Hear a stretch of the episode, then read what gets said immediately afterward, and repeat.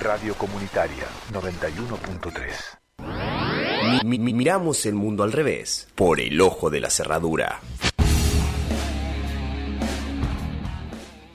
Este viernes se cumplieron 18 años de la masacre de Avellaneda, por lo que voy a invitar a Darío Santillán a realizar este editorial junto conmigo. Entonces creemos que cortar rutas este, es hacer un esfuerzo y una acción para poder cambiar la situación en la que estamos viviendo. Cambiarla de fondo, no cambiar que nosotros no nos vamos a nuestras casas tranquilos porque tenemos el plan de 160 o de 200 pesos.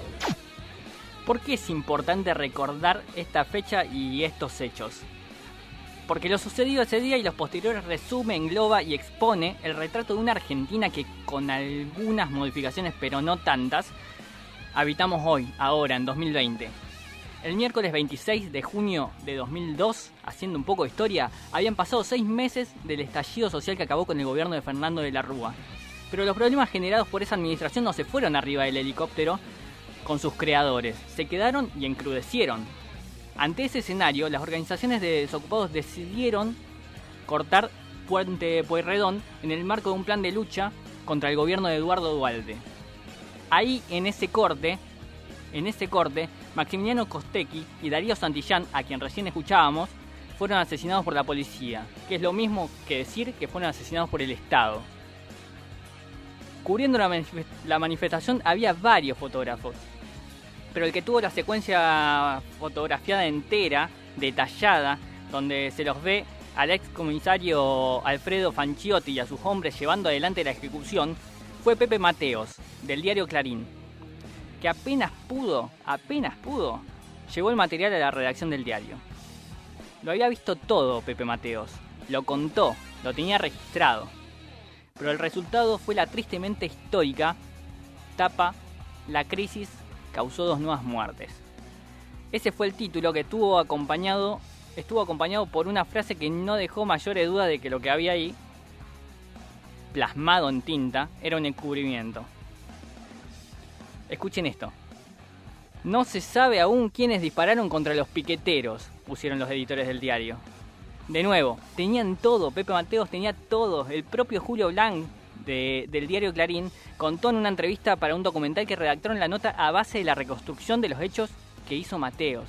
Hizo incluso el gesto de, del grabador, como si hubiesen grabado el testimonio de Mateos para poder después desarrollar la nota escrita. Después, al otro día, 48 horas después de lo sucedido, sí publicaron la secuencia de fotos completa. El tiempo, el tiempo acompañado de las siempre interesadas versiones oficiales que aparecen ahí, suele ser siempre tierra fértil para que florezcan los prejuicios y estereotipos que nos sembraron desde siempre. Ahí aparecen el seguro era violento, entonces se la buscó, el corta en la calle, pero para que los mantengamos hay que sacarlos a patadas, el hay que ver en qué andaba, ¿eh? Y un montón de algo habrán hecho actualizados. Todo eso apareció ese 2002, pero también siguen apareciendo ahora, ahora, porque los actores involucrados en aquellos hechos, quienes participaron, víctimas y victimarios, siguen en la misma sintonía. Pensemos, pensemos, vos pensá conmigo, es distinto lo que hicieron Mariano Grondona y Fernando Carnota en hora clave entrevistando a Fanciotti, dejando que este divulgue su versión sin peros, sin peros periodísticos, a lo que hizo Telenoche con Emanuel Echazú, el gendarme apuntado como el que persiguió a Santiago Maldonado hasta el río Chubut el día que desapareció. ¿Es distinto? ¿No es igual el argumento que utilizaron para reprimir en Puente Pueyrredón que el que utilizaron los albatros para disparar hasta asesinar por la espalda a Rafael Nahuel? que tiraban piedras, ¿no es lo mismo que dieron por justificación los policías ese 26 de junio que la mentira que tiraron tras fusilar a David Campos y Manuel Medina? Que hubo un enfrentamiento. Y no es lo mismo, no es lo mismo, no es el mismo Felipe Solá, que era gobernador de Buenos Aires hace 18 años, que el que decía esto hace dos. Por experiencia, le digo que hay una directa relación entre la decisión política y la actitud policial. No existe esa idea de que, bueno, son policías, están en la calle y le pegan a cualquiera. No es cierto, se lo digo después de ser seis años gobernador. La policía primero sabe cuáles son las órdenes, sabe cómo es la orden, sabe, sabe cómo es el protocolo. Firma un protocolo, se lo digo por experiencia, firma un protocolo antes de salir. Puede ser rebasada, puede ser agredida, es cierto, pero la policía, pero la policía, la Guardia de Infantería, la policía que está preparada, está preparada para resistir. Así que no pensemos, no disociemos la actuación policial de la decisión política, porque eso no es así. Gobernaba Buenos Aires Felipe Solá, el hoy canciller argentino en ese entonces. Una solución de fondo, de fondo, decía antes Santillán. En eso también estamos igual, porque 18 años después, con y sin pandemia, la olla la están parando los movimientos sociales. La asistencia está más vinculada a la seguridad social informal y la vinculación comunitaria que a la presencia del Estado. Las empresas de medios siguen eligiendo qué es paz y orden en el debate público y qué es violencia, qué es prescindible y qué valorable. Pero ojo, es mega reduccionista decir que es solo una cuestión vinculada a grandes diarios o canales de televisión y una clase dirigente palaciega y eternizada. Sí, son una parte importante, importante, importante, pero una solución de fondo tiene que ver con discutir las distintas aristas desde las que se conforma el mito de lo que somos y de lo que no somos. Eso a que también abonamos desde los sectores que a veces nos damos de progresistas. Vos no sos Vicentín y vas a hacerlo. Sos mucho más parecido a Maximiliano Costecchi que a Héctor Vicentín sos mucho más parecido a Darío Santillán que a Sergio Nardelli.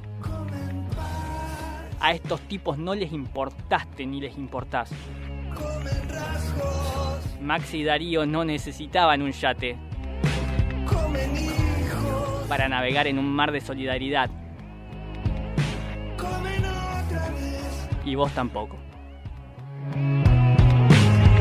Yo la vi, aunque no se muestren, yo la vi. Juegan al invisible, pero están ahí.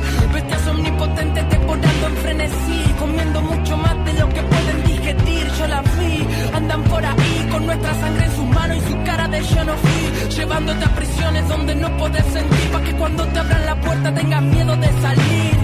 Tan vestidas y educadas siempre saben qué decir, logrando que te pierdas para que las quieras oír. Disfrazan realidad con sus promesas fantasmas, con pláticas vacías pueden comprar tu calma, vender tu alma. Prefieren un cuerpo ciego al que manejar y contentar con caramelos.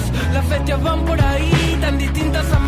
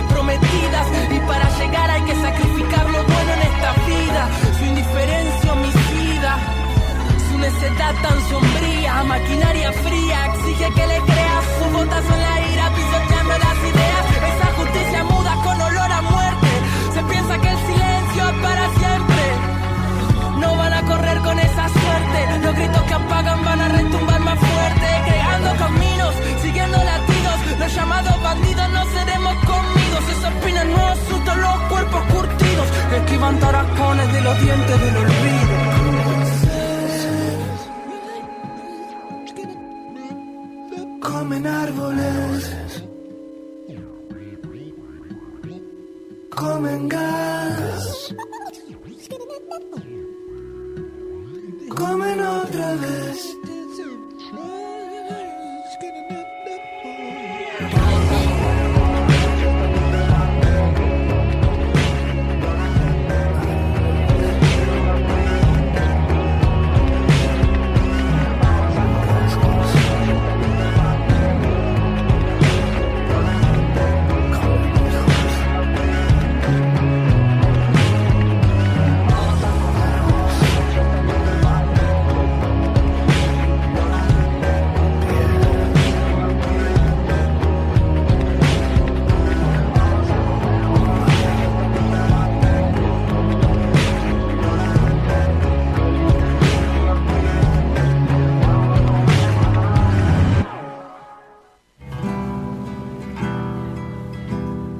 Esa lucha de saltar esos muros no es una lucha que puedo dar yo solo, es una lucha que debemos dar todos. Lo tienen que hacer los medios, Héctor, lo tienen que hacer todos. Vengan todos, escuchen, ya no es un secreto que los gráficos luchan contra el diablo magneto. Héctor no me deja mentir. El mundo al revés.